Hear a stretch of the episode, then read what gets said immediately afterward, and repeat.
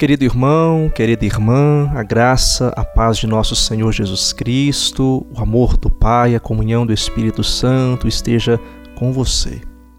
Hoje nós estamos refletindo o texto do Evangelho de Mateus, que está no capítulo 5, dos versículos 38 a 42. Amados irmãos e irmãs, a palavra deste Evangelho nos deixa de maneira muito clara qual é a posição de Jesus diante da violência.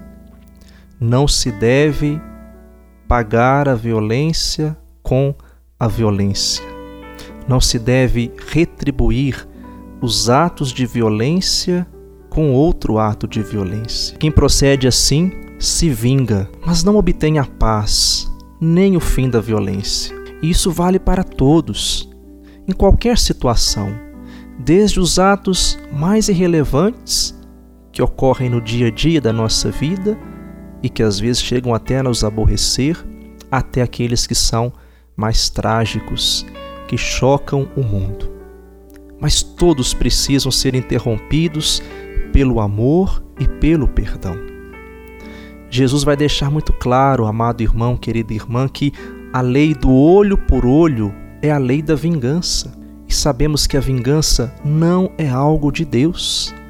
A vingança é se igualar ou proceder pior que o outro, oferecer a face direita a quem esbofeteou a face esquerda não é algo fácil de fazer.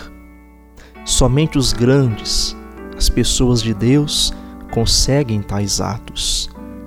Por isso, amado irmão, querida irmã, o mesmo procedimento de perdão deve ocorrer em relação àqueles que lhe tomam a túnica, como diz hoje no Evangelho.